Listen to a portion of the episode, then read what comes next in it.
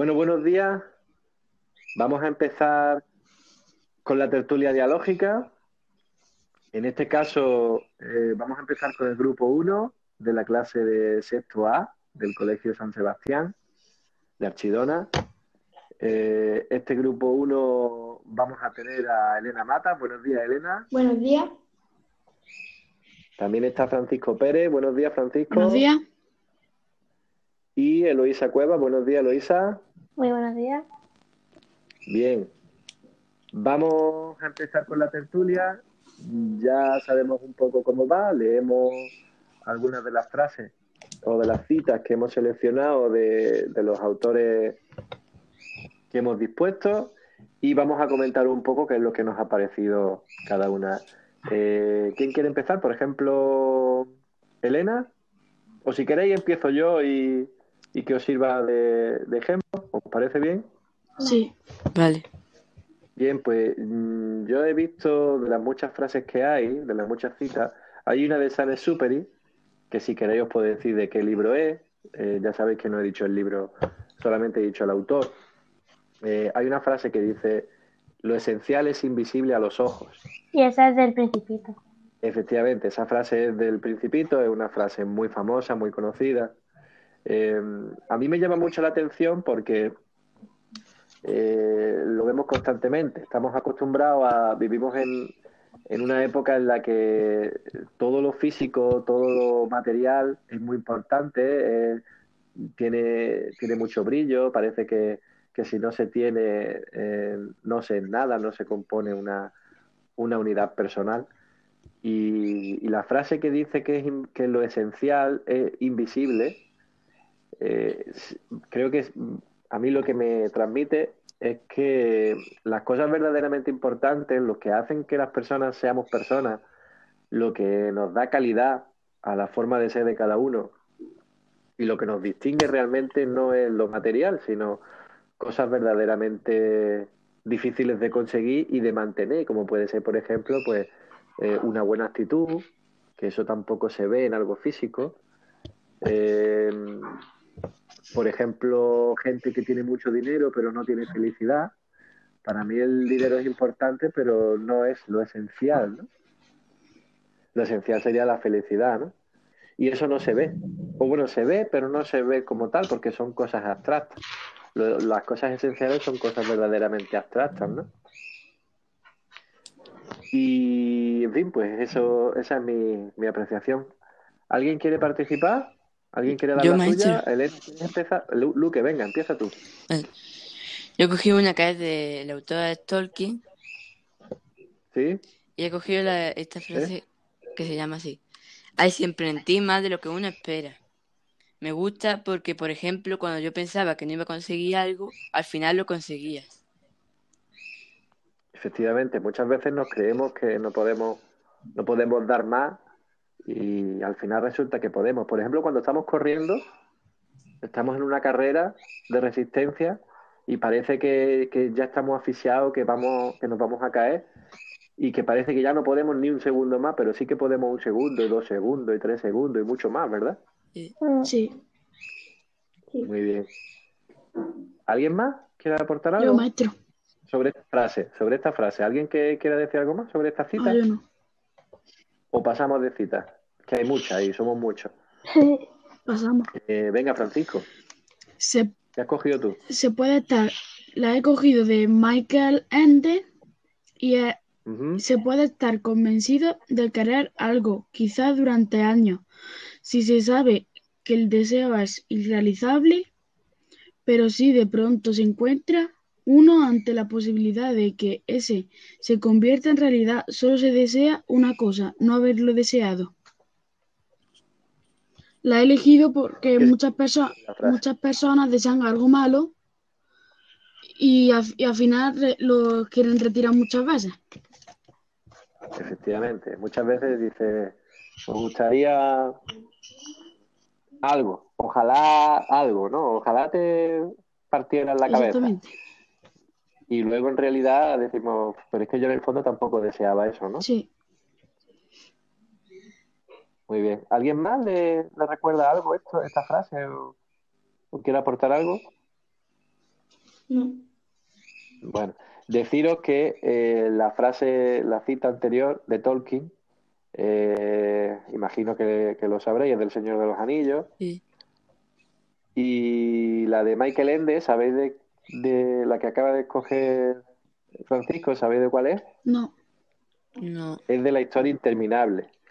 Es uno de los libros, el, el libro que en teoría se iba a leer eh, Federico, pero al final lo cambió porque no, no lo encontraba. Todo decía que lo tenía en otra casa y al final decidió coger otro. Elena, Vale, pues para algo está el PDF. ¿nos quieres aportar algo, Elena? Sí, yo tengo una frase que es de Roald Dahl, que Roald Dahl. escuchando las historias que contaban los ancianos y así durante una media hora cada noche. Esta habitación se convertía en un lugar feliz y la familia entera ol- conseguía olvidar que era pobre y pasaba mucha hambre. Para mí, esta frase significa que por muy mal que lo estés pasando, hay momentos que te alegran y te pueden hacer olvidar las cosas malas que te están pasando. Sí. Verdad. Muy bien. ¿Y te recuerda alguna, algún tipo de situación eh, esa, esa frase? ¿Te recuerda algo Ah, concreto?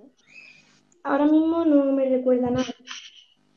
Por ejemplo, algo que estemos viviendo, Sí, Así, eh, la, la cuarentena. la cuarentena, ¿verdad? Sí, sí. Muchas veces parece que si no salimos no, no tenemos lo que necesitamos, ¿no? Y es verdad que es importante salir y que hace falta, ¿no? sí, Pero hay mucha gente que se está dando cuenta ahora de lo que significa, eh, de, de lo que tiene en su casa, de la gente que tiene en su casa viviendo, su familia, sus hermanos, su, eh, sus padres pues o su pareja, ¿no?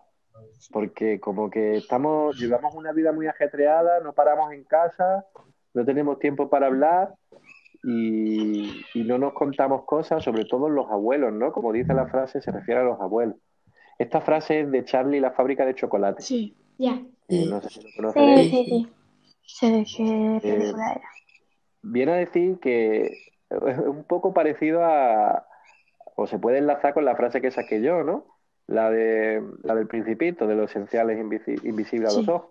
Pues Eh, al final no tiene, esa familia no tenía dinero, pero cuando estaba junta escuchaba a los abuelos de hablar y que eh, los abuelos son el nexo para los hijos y para los nietos, ¿no? En las familias, por eso son personas muy importantes porque lo- lo- los unen a todos, ¿no? Y cuando ellos hablan, el resto escucha y, y todo el mundo se siente unido por algo, ¿no? Es interesante también. Sí, la verdad que. Bien, Eloísa, ¿nos cuentas Bueno. alguna? Yo quería aportar algo a la frase que ha leído Elena. Ajá, muy bien, dígame. Que esta frase, la verdad es que a mí me recordaba, me recordaba a mi tatarabuelo, bueno, a mi, a, a mi tatarabuelo, mi tatarabuela y sus hijos, Sí. que vivían, vaya, eran, tenían comida, eran pobres, pasaban mucha hambre. Y pues siempre para cuando los niños se iban a dormir, los papás le, le decían que al día siguiente iban a comer un plato súper rico, como no sé, un plato de migas o algo. Y así los niños se iban eh, con esperanza de que al día siguiente le iban a dar de comer algo eh, bueno, pero bueno, siempre tocaba agua caliente con pan. Mm, Y por esa razón ha muerto mucha gente. Pero bueno, esta, esta frase, la verdad es que me recuerda mucho a esa historia que me contaron una vez mi abuelo.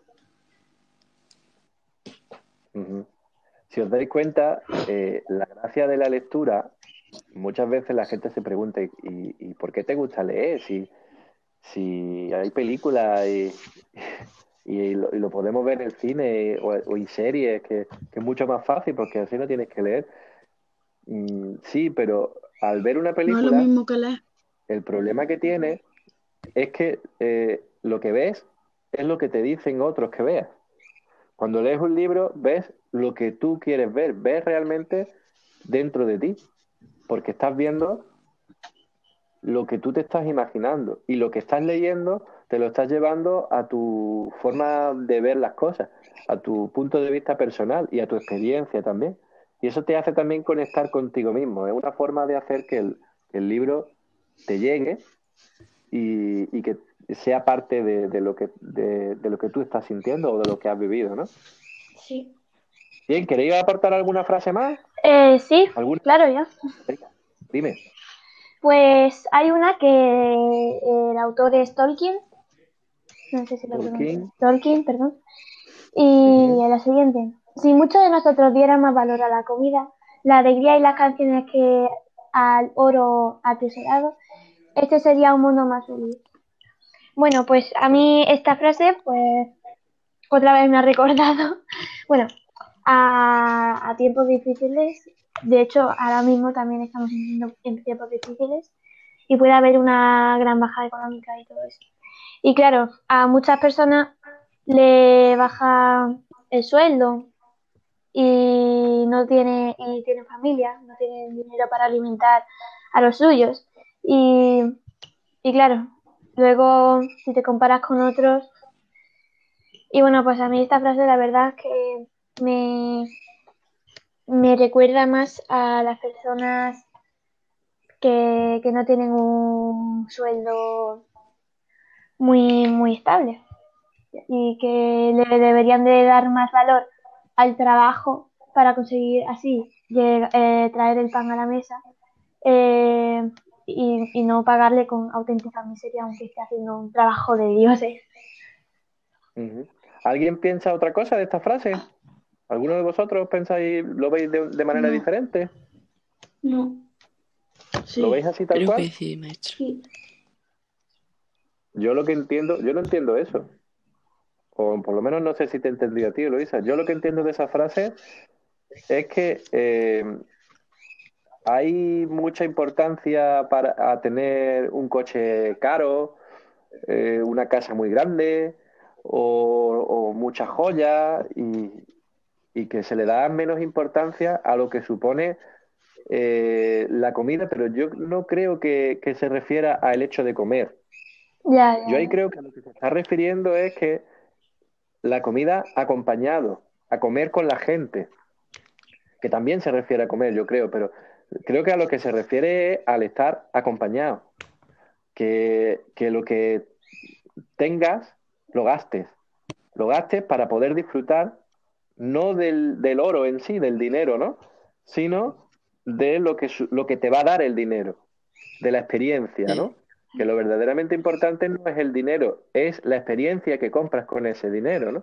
Y es lo que hay que disfrutar. Si tienes el dinero ahí apalancado y acumulado por tal de tenerlo, al final eh, no lo estás disfrutando. Tú no disfrutas de tener el dinero, disfrutas de lo que te proporciona, ¿no? De, de una comida, de la alegría, de las canciones con los amigos y con la gente, ¿no? Eso es lo que yo entiendo.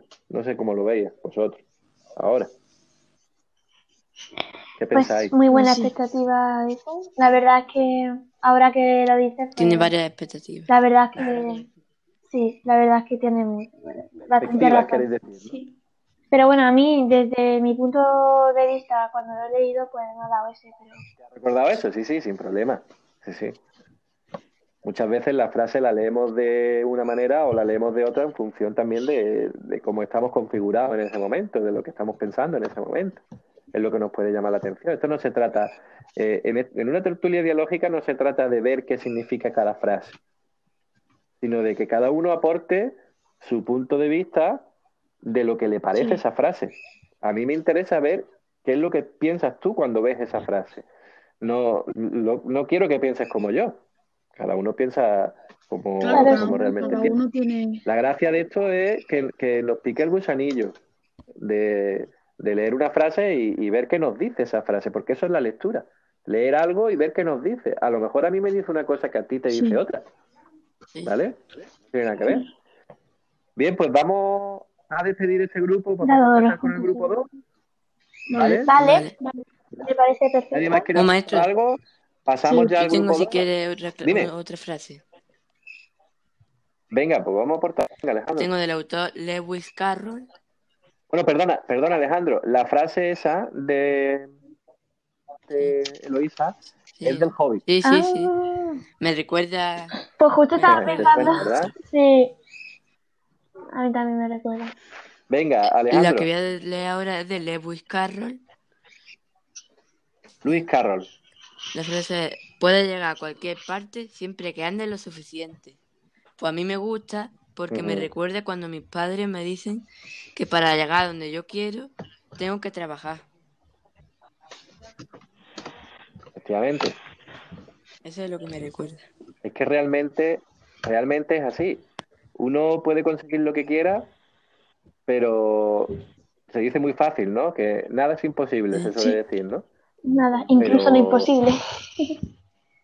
Eh, sí, exactamente, pero para hacer lo imposible posible, no basta con desearlo, como dice Alejandro. Hace falta Esfuerzo. trabajarlo, efectivamente. Si andas lo suficiente, lo que viene a decir ahí es que si, si eres capaz de, de trabajarlo, puedes llegar. Cada punto necesita que andes Sí. X pasos, ¿verdad?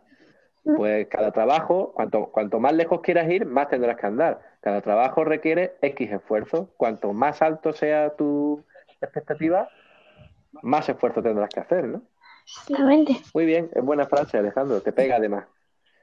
Bien, pues si no hay nada más, pasamos con el siguiente Sí, grupo. vale. ¿Os parece? Sí, Bien, pues pedimos al grupo 1. Hasta luego, Elena. Adiós. Adiós. Hasta luego, Francisco. Hasta luego, Luisa. adiós. Hasta luego, Adiós. Alejandro Luque. Muchas gracias. Adiós. Hasta luego.